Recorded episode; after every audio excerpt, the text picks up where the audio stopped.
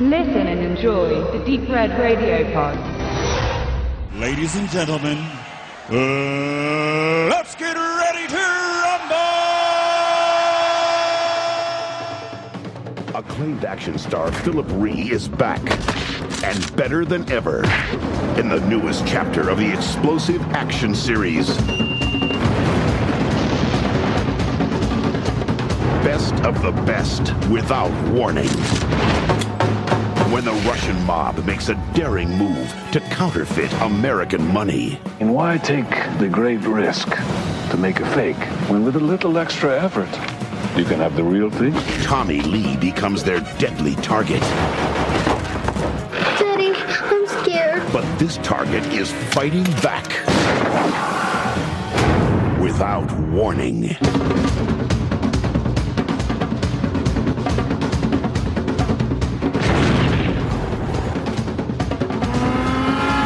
Philip Ree and Ernie Hudson star in the fist flying, pulse pounding, thrill packed adventure that will blow you away.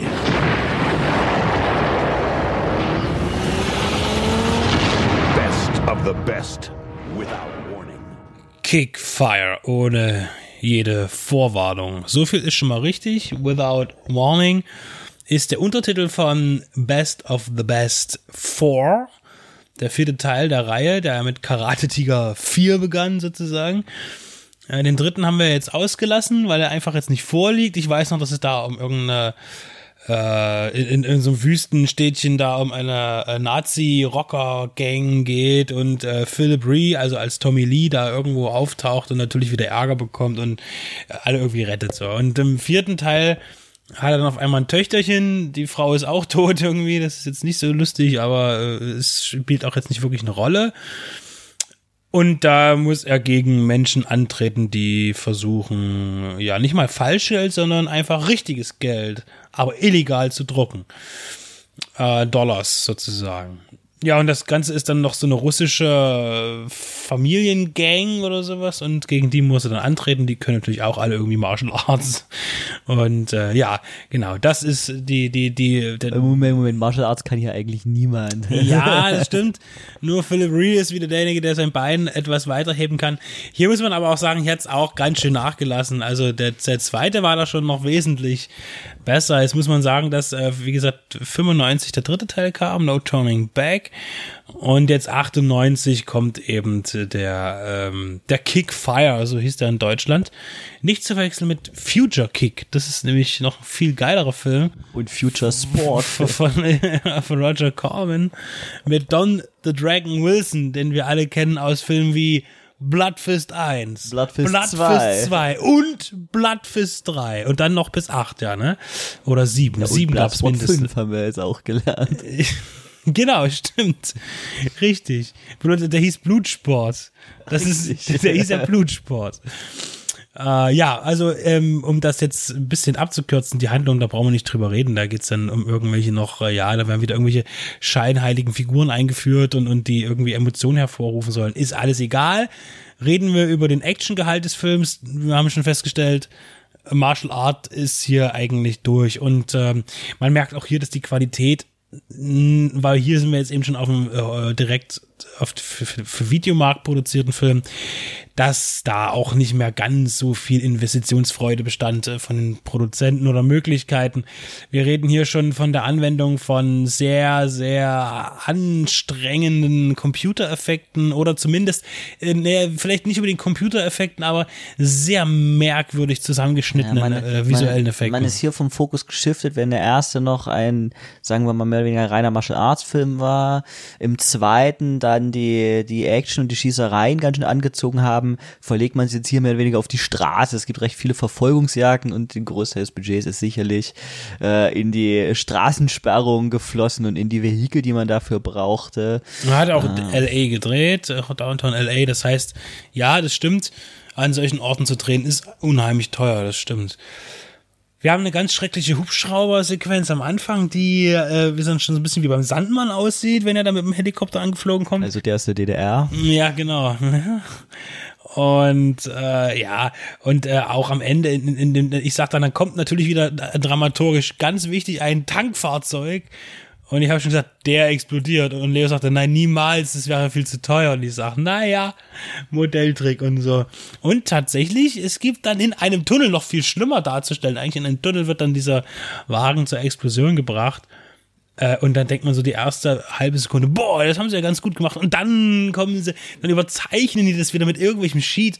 Und das ist ja genauso, wie dann auch der Hubschrauber explodiert. Da sind wir bei dem gleichen Thema wie bei Expendables 2 und 3, wo ich mich so geärgert habe, dass man eben dort, wo man sagt, die, die, die, Explosion teilweise so beschissen aussehen.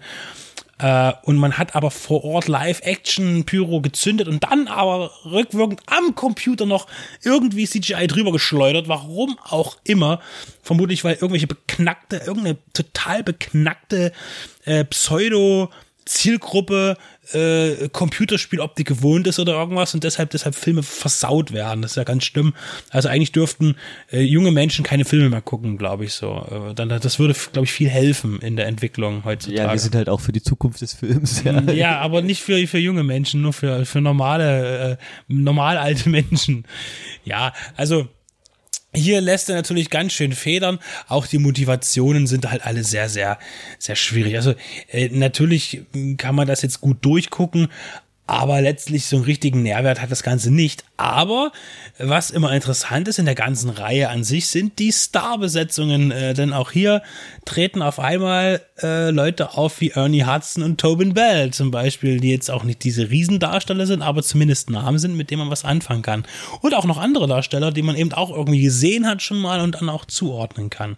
Äh, Gerade zu Ernie Hudson waren wir dann aber schon der Meinung, dass er eigentlich nicht wie Ernie Hudson so richtig aussieht oder dass es zumindest nicht mehr so richtig äh, in Form ist er nicht. Auch Schauspieler schauspielerisch nicht. Das ist alles teilweise ziemlich heftig.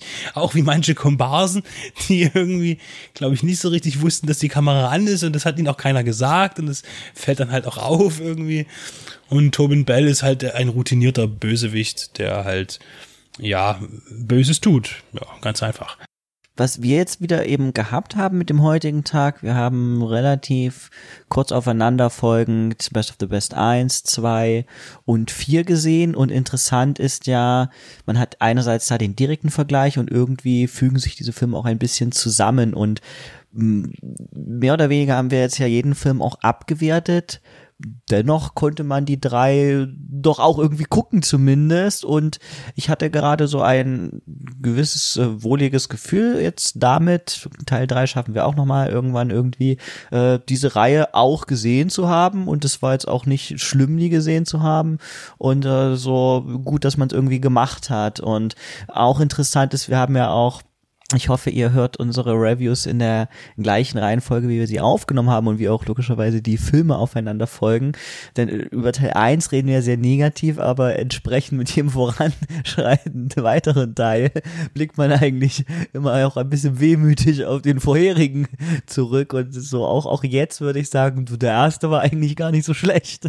Also ich bleib dabei, dass tatsächlich der, der zweite jetzt für mich eher der ist, den ich mir nochmal angucken würde in geraumer Zeit ähm, wenn ein bisschen Zeit verstrichen ist. Und der dritte, der hat mich jetzt gar nicht so, äh, der, der vierte meine ich, gar nicht so bewegt. Äh, den dritten, den wir gesehen haben, ist der, der vierte. Der hat mich jetzt, da weiß ich auch nicht, ob ich da nochmal Hand anlege unbedingt, aber der, der dritte würde mich schon nochmal reizen. Ja, so heiß waren die dann noch.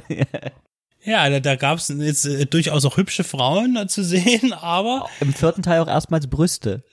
Nein. In den ersten beiden Teils, Teils naja, Teilen. Die, die waren aber angezogen, die Brüste. Ja, ja, genau. Aber nicht, aber nicht im vierten Teil im Ja, Bett in der Szene. Ja, stimmt, du hast recht. Diese beiden Escort-Damen möchte ich sie nennen.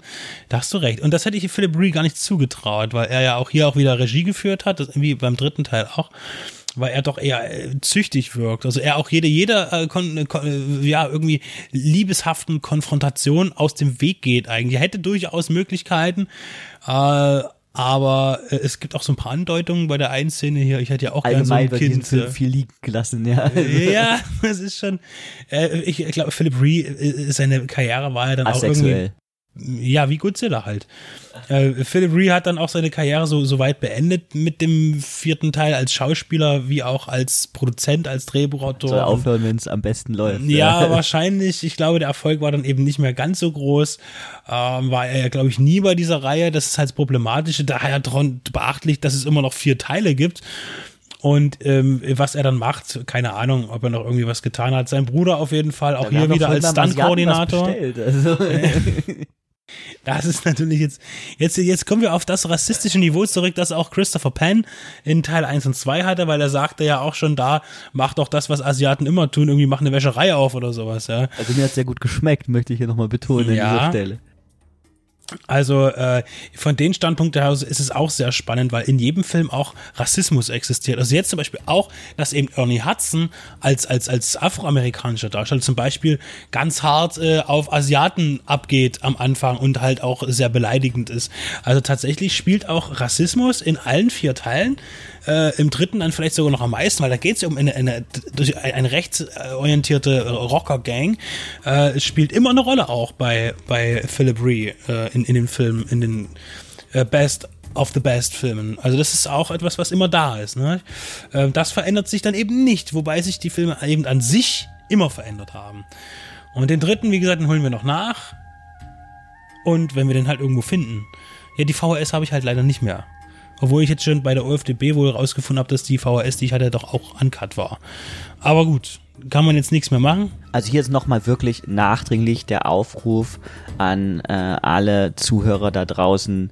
Bitte schickt uns eure Best of the Best, am besten wirklich Videokassetten von Teil 3. Teil 3, Best of the Best 3. Bitte. Gerne. Und dann sprechen wir auch darüber.